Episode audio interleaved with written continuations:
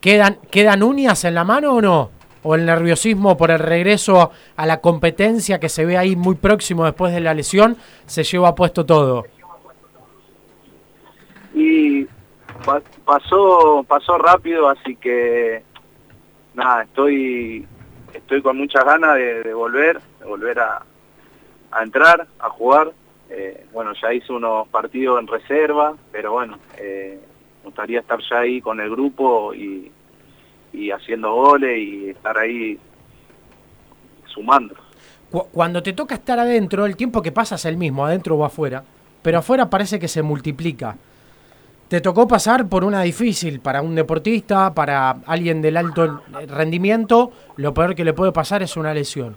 Y ahí te pregunto, ¿cómo empezaste este camino? ¿Qué pasó por tu cabeza en ese momento a llegar a esto? Que es ver tan próximo el regreso, la posibilidad de volver a competir? Por un, en un principio fue, fue muy duro, fue muy duro porque venía, me sentía que venía bien, eh, más allá de todo lo que me pasó en, mi vida, también dije, bueno, esto fue, un, fue una prueba más, eh, lo que más eh, susto me llevó a mí en lo personal fue que justo a mi vieja le había agarrado una CB y no me importó nada la rodilla, sino la salud de mi vieja, pero bueno. Eh, perdón que te interrumpa, Nicolás, ahí. ¿Las dos situaciones fueron en simultáneo? Fueron en el momento que a mi vieja la internaron y, y yo me rompí. Bueno, ella se recuperó y yo no le dije a mi mamá, mamá, me rompí. No, ya está. Eh, tuve que seguir y nada dije esto fue una prueba más y, pensé en recuperarme como lo hice eh, y hoy parece que nunca tuve una lesión.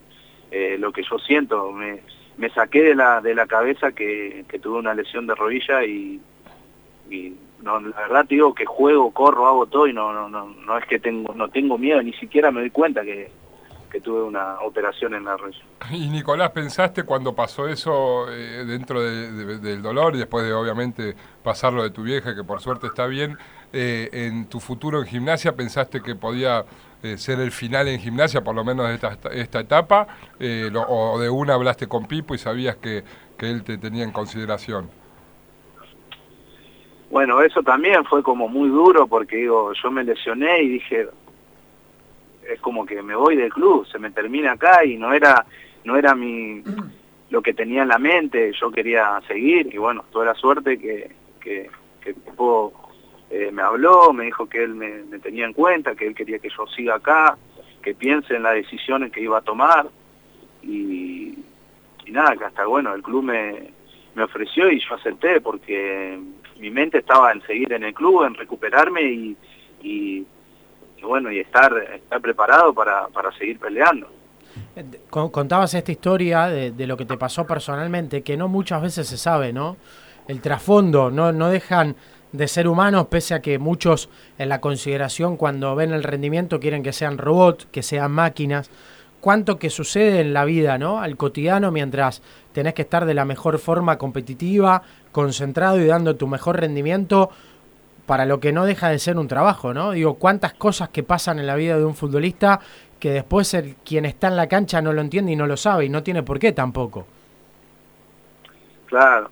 Y sí, porque uno, viste, uno uno afuera lo ve ya como si esto también es un trabajo y qué sé yo, y uno dice está todos los días entrenando, pero bueno, a veces a veces te pasan estas cosas en, la familia o, o en lo personal y, y está en uno en salir adelante eh, yo a mí lo que me dolió mucho fue que, que yo, Diego una vez me dijo, vos disfrutale a tu mamá y fue como que me cayó toda la, la ficha en ese momento que mi mamá pasó eso y dije, no, yo no quiero perder a mi mamá. Y, y justo me pasó lo de la lesión también, ella justo se recupera, gracias a Dios salió todo bien, estuvo internada y, y nada, y dije, bueno, ya está, me pasó todo lo que me pasó, esto no es nada, está, pensé en, en, estar, recuperarme y hacer las cosas bien para, para volver con todo. Diego, cuando te dice eso, ¿cuándo fue y por qué te lo dice? Él me lo dice eso porque él me pide conocer a mi mamá, porque dijo que le hacía acordar mucho a su mamá. Eh, Entonces, cuando la ve, se pone a llorar Diego con mi mamá y los tres y, y me dijo que nada, que la cuide mucho, porque era algo que él necesitaba, tener a su mamá. Y como yo tenía, él quería que, que la cuide y que disfrute. ¿Y, ese encuentro qué fue? ¿En estancia? ¿Dónde, dónde lo lograron? Eso, eso fue en estancia. Qué, qué, qué, qué, historia, qué historia y me imagino lo emotivo para vos, ¿no? porque estamos hablando de Diego Armando Maradona, ¿no? Y todo lo que significaba su madre para él y vivir ese momento, Nico, me imagino que habrá sido algo extremadamente emotivo para vos y para tu vieja. Es que ahí realmente me di cuenta cuando me pasó estos nueve meses que estuve en mi casa, que dije lo único que estaban era mi familia. La realidad era esa, porque uno uno pasa de ser eh, trabaja aparte directamente del grupo y uno dice, yo miraba así como los grupos, eh, los compañeros entre, que jugaban los partidos y que esto, que lo otro, que gole allá, gole allá, y vos terminás siendo, eh, no sos parte, digamos. Sí, uno está, va, se ve con los compañeros, pero ya no es, eh, no tenés esa presión, viste, es como que pensar que yo estaba jugando ahí de la nada, pum, nueve meses afuera, y parece que empezar todo de nuevo y nada, disfruté acá la familia, como otros compañeros me decían, no, tenés que disfrutar la familia, y ahí me fui dando cuenta que realmente eh, es disfrutar el día a día, estar cerca. Eh, nada, después mi mamá se recuperó y la traje acá a La Plata, estuvo conmigo, le expliqué que esto era una lesión de, de, mucho tiempo, pero hoy en día avanzó mucho todo lo, eh, lo lo de las operaciones, todo, y se vuelve rápido, así que nada, ella entendió y, y compartimos mucho acá, ahora está en el pueblo, así que... ¿Cómo, se compone, Nicolás, tu familia? ¿Cómo, cómo está dada? Mi familia, yo digo, por, por mis viejos, Sí, sí, no, no, sé, si, no sé si tenés hermanos, si no, si, si estás vos solo. Bien. No, no. Eh, porque, bueno, porque muchas veces... están separados. Sí. Eh, allá en el pueblo viven, tengo seis hermanos que están ahí también. Y nada, que bueno, todos juegan a la pelota, pero soy el único que, que le demostré que, que se podía conseguir las cosas que uno, que uno sueña. Y nada, así que yo estoy acá, tengo mi familia, tengo mi señora y a mi nene de cuatro añitos, así que nada, siempre, siempre en las vacaciones nos vamos para el pueblo y disfrutamos todo. ¿Te, ¿Te, tocó en algún momento ser sostén de todos ellos? También vos decías, jugamos todos a la pelota, soy el único que llegué, que se puede, les demostré eso. Muchas veces también el futbolista, como en otros deportes sucede, llega con una historia que no es solo la personal, es la de su familia, y en un país donde las cosas cada vez cuestan más, donde todo es muy difícil, también es la posibilidad de que la familia pueda tener un mejor pasar. Eh, ¿En tu caso te ha tocado esa situación, atravesarla? Yo cuando me tocó venir, eh, lo primero que le dije era que yo iba a llegar, que iba a jugar al fútbol y que que le iba a demostrar a ellos que sí podía. Porque bueno, pasaron muchas cosas, por ahí uno era chico, viste, y, y qué sé yo, yo le decía voy a hacer esto y por ahí no sé, un cabo de risa, viste, y a mí me molestaba y yo creo que eso me hacía más fuerte a mí. Como, como me pasan muchas cosas, siempre yo lo tomo positivo. Pero bueno, hoy, hoy disfruto, disfruto de, de lo que hago y, y los comparto con ellos porque es parte también de ellos que me enseñaron a ser fuerte y a, y a conseguir lo que, lo que quiero. ¿Cuál es el objetivo? ¿Cuál es lo que perseguís? Contabas, Pipo fue determinante, te dijo, pensá bien la decisión, yo te quiero tener, vas a tener el lugar, tenés que recuperar. De a poco va dándose ese camino de empezar a sumar minutos, como pasó con otros jugadores que estuvieron lesionados en reserva y ya va a tocar la chance de primera. Si te enfocás y decís, bueno, todo esto está quedando atrás de lo que venimos charlando, ya no es parte del presente, sino empezar a pensar en lo que viene. ¿Qué soñás? ¿Qué decías? ¿Qué querés?